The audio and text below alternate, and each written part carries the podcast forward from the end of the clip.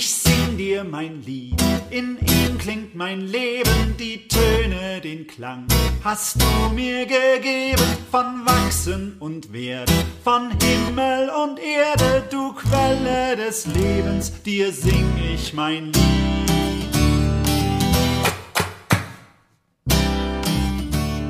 Heute hört ihr an den Mikrofonen Martina Hagt, Arbeitsstelle Kirchenmusik in Sachsen und Katrin Mette, Pfarrerin in Sachsen. Martina ist stimmlich ein bisschen belegt. Aber ja, ist leider nicht bis zur Aufnahme heil geworden, aber ich hoffe, Sie verstehen und hören mich. Ich gebe mein Bestes. Heute geht es um Ich sing dir mein Lied. Ein Lied, das im, in dem blauen Ergänzungsheft zum Gesangbuch steht, unter der Nummer 19. Text und Melodie sind aus Brasilien. Das Lied ist also ursprünglich auf Portugiesisch verfasst. Ähm, der deutsche Text ist von Fritz Baltroweit ersonnen und Barbara Hustet. Und zwar 1994. Und es ist das Wochenlied für den Sonntag Kantate neben Du meine Seele singe, Gesangbuch Nummer 302. Ich sing dir mein Lied, in ihm klingt mein Leben, die Töne, den Klang hast du mir gegeben, von Wachsen und Werden, von Himmel und Erde, du Quelle des Lebens, dir sing ich mein Lied.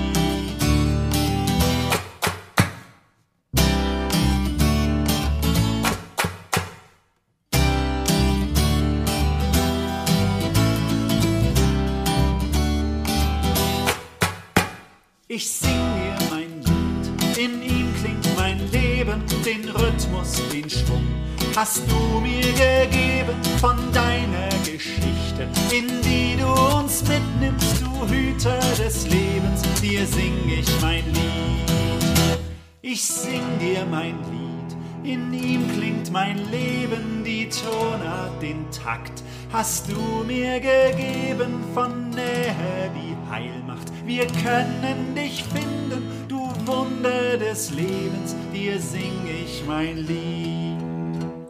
Ich sing dir mein Lied, in ihm klingt mein Leben, die Höhen, die Tiefen. Hast du mir gegeben, du hältst uns zusammen, trotz Streit und Verletzung, du Freundin des Lebens, dir sing ich mein Lied.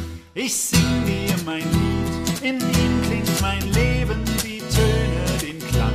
hast du mir gegeben von Zeichen der Hoffnung auf steinigen Wegen, du Zukunft des Lebens, dir sing ich mein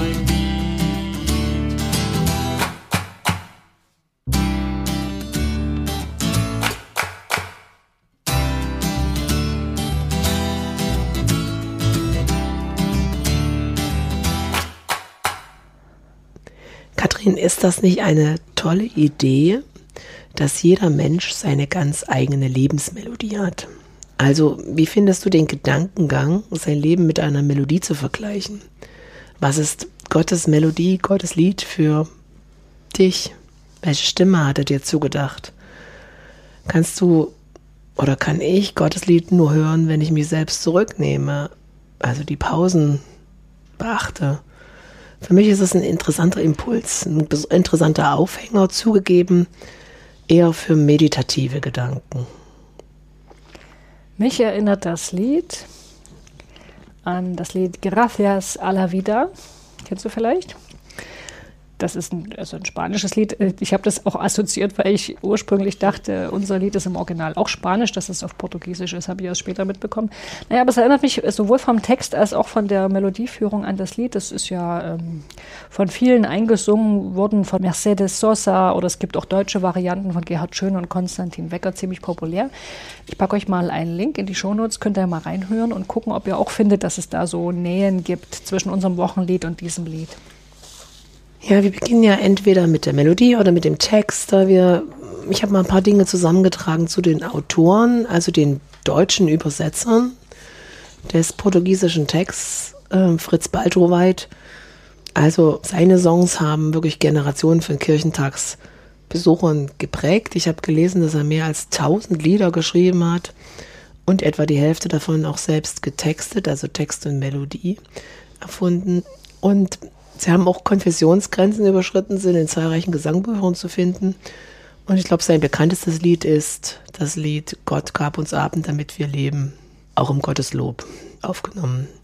Baltroweit, 1955 in Gifhorn geboren, sieht sich, glaube ich, selber auch als Liedermacher, so in der Tradition von Hannes Wader oder Reinhard May.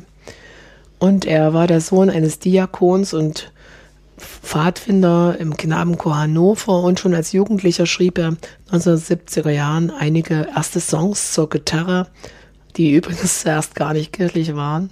Und irgendwann lud ihn eine Musikgruppe namens Kirchenwecker zum Mitmachen ein.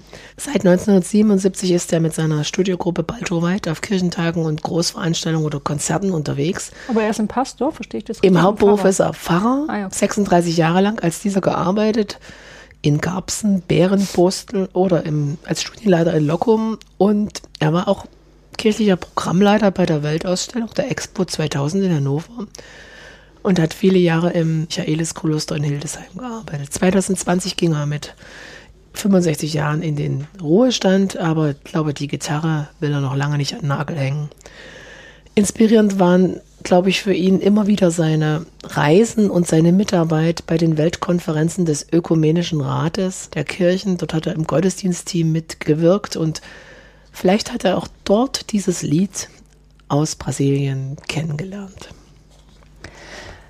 Nun ist er ja nicht alleine gewesen bei der Übersetzung des Liedes, sondern an seiner Seite war Barbara Husted, die ist in Einbeck geboren und im sächsischen Kamenz getauft worden. Also da haben wir auch so einen Sachsenbezug. Sie hat in Bielefeld, Marburg, Heidelberg und eben in Brasilien studiert und dort hat sie auch unser Lied kennengelernt. Ach so, woher weißt du das so genau? Ich habe Barbara Hustet angeschrieben und ihr ein paar Fragen gestellt und sie hat ganz freundlich geantwortet. Ja, und ich lese dir mal was vor. Sie schreibt, ähm, der Gesang in den brasilianischen Basisgemeinden hat mich sehr berührt und mitgerissen, weil die Menschen die Lieder wie ein persönliches Glaubensbekenntnis voller Inbrunst gesungen haben. Meist auswendig, in jedem Fall ohne Noten. Das war ein sehr persönlicher Gesang. Und während ihres Vikariats im Predigerseminar Lockham hat sie eben Fritz Baltroweit kennengelernt. Der war dort Studienleiter, hast du ja auch schon erwähnt. Und ja, deswegen wusste er, dass Barbara Husted auch in Brasilien studiert hat und hat sie gefragt, ob sie das Lied kennt und ob sie ihm bei einer Übertragung behilflich sein könnte. Und sie hat mir auch noch geschrieben, dass Fritz Baltroweit sich damals auf den Kirchentag 1995 in Hamburg vorbereitet hat, bei dem ich übrigens auch war. Sie war zunächst persönliche Referentin des Vizepräsidenten des Sächsischen Landtags, also zunächst mal gar nicht in der Kirche tätig, später dann Pfarrerin, unter anderem in Lüneburg, Sie war Krankenhausseelsorgerin und im Moment ist sie die persönliche Referentin des Bischofs der EGBO, der heißt Christian Stäblein. Zu dem Text des Liedes. Also dem ursprünglichen Text liegt ein Psalmmotiv zugrunde, das wir aus verschiedenen Psalmen kennen, nämlich Singet dem Herrn ein neues Lied. Das kommt in Psalm 33 vor, in Psalm 96, in Psalm 149 und auch im Psalm 98. Und das ist der Psalm für Kantate. Und da heißt es, singt dem Herrn ein neues Lied, denn er tut Wunder. Ja, das ist ja auch der Wochenspruch für genau. Kantate. Mhm. Ja, und in diesem Psalm übrigens findet sich die herrliche Metapher, die Ströme sollen in die Hände klatschen und alle Berge seien fröhlich vor dem Herrn. Großartig. Singt dem Herrn ein neues Lied, neu, weil Gott Unerwartetes vollbringt, weil er Wunder tut, mit denen man nicht oder nicht mehr gerechnet hat. Und dafür braucht es eben neue Lieder. Das gefällt mir gut, da ist so eine Dynamik, Dynamik im mhm. Gottesbild drin. Ähm, die Erinnerung von Barbara Husted zufolge hat sich das portugiesische Originallied eng an diesem Psalm 98 entlang mhm. gehangelt. Wenn man jetzt in die deutsche Fassung guckt, die ist da viel freier. Ne? Also es war wohl so, dass Baltroweit und Husted versucht haben, die Intention des portugiesischen Originals ähm, aufzugreifen, nämlich ein Loblied auf die Wunder Gottes zu singen. Aber sie haben eben gefragt, äh, wie kann das sozusagen im Kontext der deutschen Verhältnisse formuliert werden. Jetzt in der deutschen Fassung beginnt jede Strophe mit Ich sing dir mein Lied, ne? also nicht ähm, singe dem Herrn ein neues Lied, sondern ich sing dir mein Lied, in ihm klingt mein Leben. Das ist irgendwie schon ein anderer Akzent als jetzt in dem Psalm, aber ich finde es auch einen sehr, sehr schönen Gedanken. Hast du ja auch bei deinen ersten Assoziationen schon zum Ausdruck gebracht. Der regt gleich an. Dass, dass ich in meiner Eigenart, ne, mit dem, was mich ausmacht, Gott quasi lobe, Gott preise, ich könnte man sogar sagen, dass ich selber ein Lobpreis Gottes bin, so mit, mit dem, was mich ausmacht. Ja, und dieser Bild, Raum, Musik, Lied, Klang, der wird dann in den Strophen weiter ausgeschöpft. Die Töne, den Klang hast du mir gegeben, heißt es da, oder den Rhythmus, den Schwung hast du mir gegeben, die Tonart, den Takt, die Höhen und Tiefen, das sind ja alles Begriffe aus der Musikwelt. Mhm. Und man kann das einerseits natürlich so wörtlich verstehen, ne? aber auch metaphorisch natürlich als Bilder für das eigene Leben und alles, was dazugehört. Wir können ja mal überlegen, Rhythmus und Schwung, wenn man das jetzt überträgt auf, die, auf, das, auf das Leben, dann steht das vielleicht für Lebensenergie, für Schaffenskraft, ja, die Tonart steht vielleicht so für unsere Stimmungslagen, Befindlichkeiten von traurig bis melancholisch und heiter. Der Takt fürs Lebenstempo oder auch für die Schrittzahl, geradlinig, tanzend, marschierend, hüpfend. Ja. Die Höhen und Tiefen, ja, auf der buchstäblichen Ebene die hohen und tiefen Töne, auf der metaphorischen Ebene die glücklichen Momente oder Phasen in meiner Biografie, wo alles gut gelaufen ist, sondern auch die Tiefpunkte. Und ich finde das schon stark, dass das ja auch mit einbezogen wird, ne? weil es ja eben auch zum Leben dazugehört, die, mhm. die Phasen, wo es eben Mist läuft, nicht gut läuft. Hm. Ja, also es geht immer los, ich singe dir mein Lied, in ihm klingt mein Leben. Dann kommt, ich würde sagen, wie so eine Art Bekenntnis, ja, was in diesem Lebenslied habe ich Gott zu verdanken, nämlich, wenn man es zusammennimmt, alles. Ne? Dann kommt in jeder Strophe eine Zeile, in der es darum geht, wovon das Lied handelt. Und das sind also Dinge, die auf Gott bezogen sind, nicht mehr nur auf mich selbst. Also wovon handelt das Lied in Strophe 2? Von deiner Geschichte, in die du uns mitnimmst. Oder in Strophe 3 von Nähe, die heil macht. Von Zeichen der Hoffnung auf steinigen Wegen. In Strophe 4 man könnte dem Lied vielleicht sogar den Vorwurf machen, dass es sehr, es ist schon sehr inhaltsreich. Ne? Also die Bilder kommen sehr schnell mhm. hintereinander. Und dann hat jede Strophe eine letzte Zeile, in der Gott mit einem besonderen Namen angesprochen wird, immer in einer Genitivkonstruktion. Das Genitivattribut ist dabei immer Leben. Also Gott wird angesprochen als du Quelle des Lebens, du Hüter des Lebens, du Wunder des Lebens, du Freundin des Lebens, du Zukunft des Lebens, dir singe ich mein Lied. Das war übrigens auch Barbara Hustet wichtig, die Gottesbilder zu variieren. Welches dieser Bilder gefällt dir am besten so? Wo kannst du dich gut anhängen? Ja, die Quelle des Lebens. Ich finde auch der Hüter des Lebens gefällt mir gut. Behüter des Lebens oder du Wunder des Lebens finde ich auch sehr schön. Hm. Ja, einige Gedanken, Katrin, zur Melodie. Das Lied steht in E-Moll und das Lied besteht aus vielen Dreiklängen und die brechen sich abwärts. Also so Einzeltöne, würde ich sagen, hüpfen ruhelos herum. Ja, ruhelos ist ein gutes Stichwort ich würde ja sagen, das Lied, also für mich ist das so ein bisschen atemlos, wirkt das auf mich. Ja, das hat ja auch keine Pausen oder mhm. keine Ankommensstelle, wo man sich sammeln kann. Das ist wie so ein Wasserfall, der immer, immer fließt und sprudelt oder ein Brunnen. Und das aber trägt doch so viel Lebendigkeit in sich. Mm, und dann ist es sehr entscheidend, in welchem Tempo ich das Lied singe. Wenn ich das zu schnell singe, wird es natürlich noch anstrengender für die Singen. Wenn ich es zu langsam singe, wird es vielleicht sogar so ein langsamer Walzer, Vielleicht kennst du das noch aus der Tanzstunde. Eins, zwei, drei, eins, zwei. Ach, das ich ist sing dir mein Lied. Und die Eins ist dann betont. Mhm.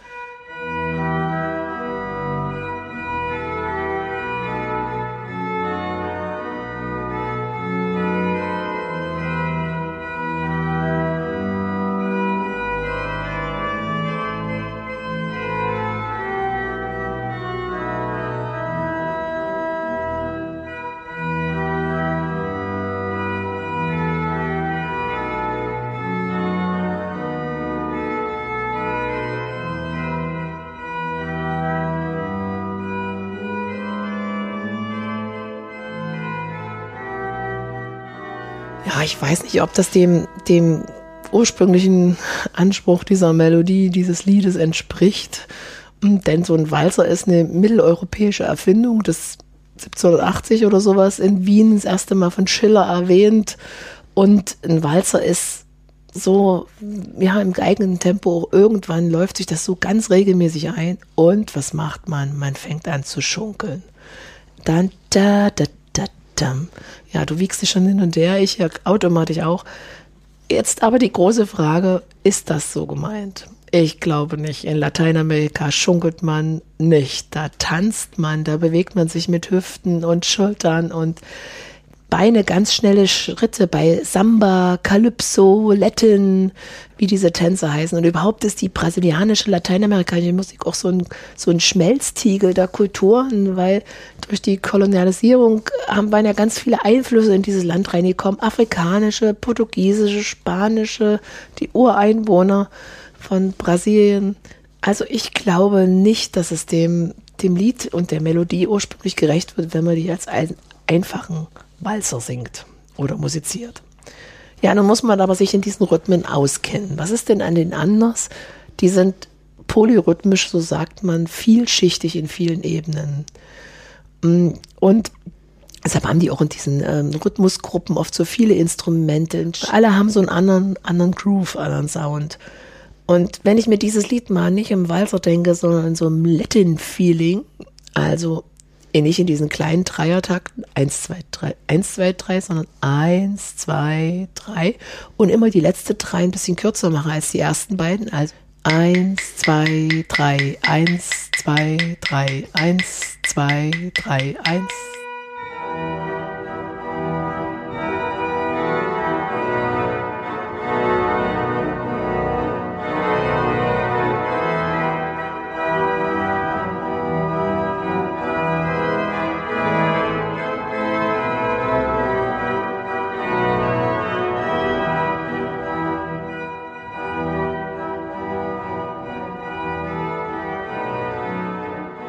Schwingst schon so ein bisschen ja, jetzt mit. man nicht mehr. Da, da, kommt man nicht mehr ins Schunkeln, sondern mh, mm, ich glaube, das würde dem, der, dem Lied mehr entsprechen. Ja. ja.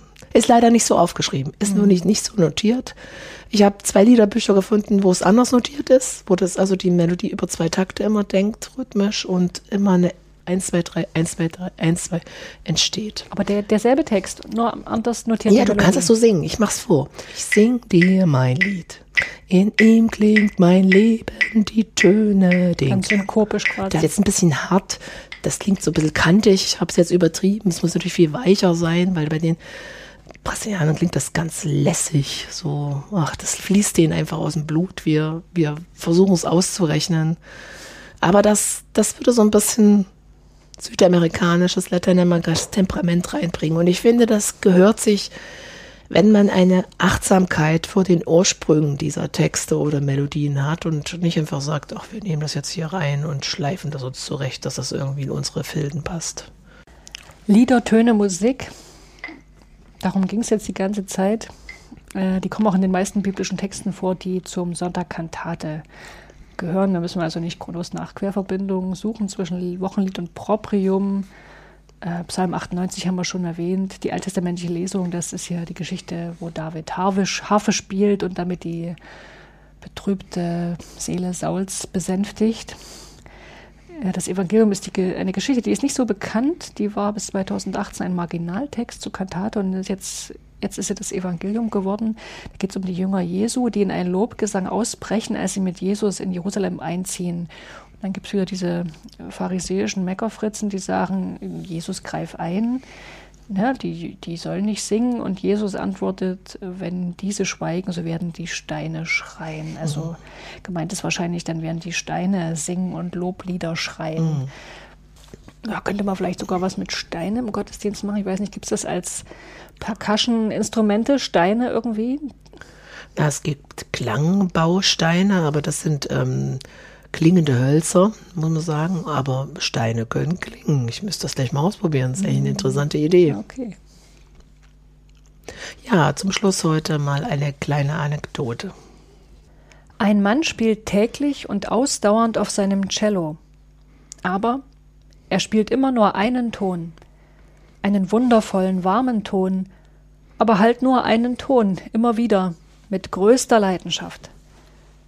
Seine Frau freut sich, dass er so ausdauernd und treu bei der Sache ist. Er könnte ja auch irgendeinen Blödsinn machen. Aber es nervt sie auf die Dauer doch. Schließlich weist sie ihn vorsichtig, sie will ihm nicht wehtun, darauf hin, dass andere Cellisten viele Töne auf vier Seiten spielen können und fragt ihn, ob er nicht auch Lust darauf hätte, es denen gleich zu tun. Darauf der Cellist. Ja, ich kenne das Problem. Die anderen müssen leider ihren Ton noch suchen. Ich habe meinen Ton gefunden.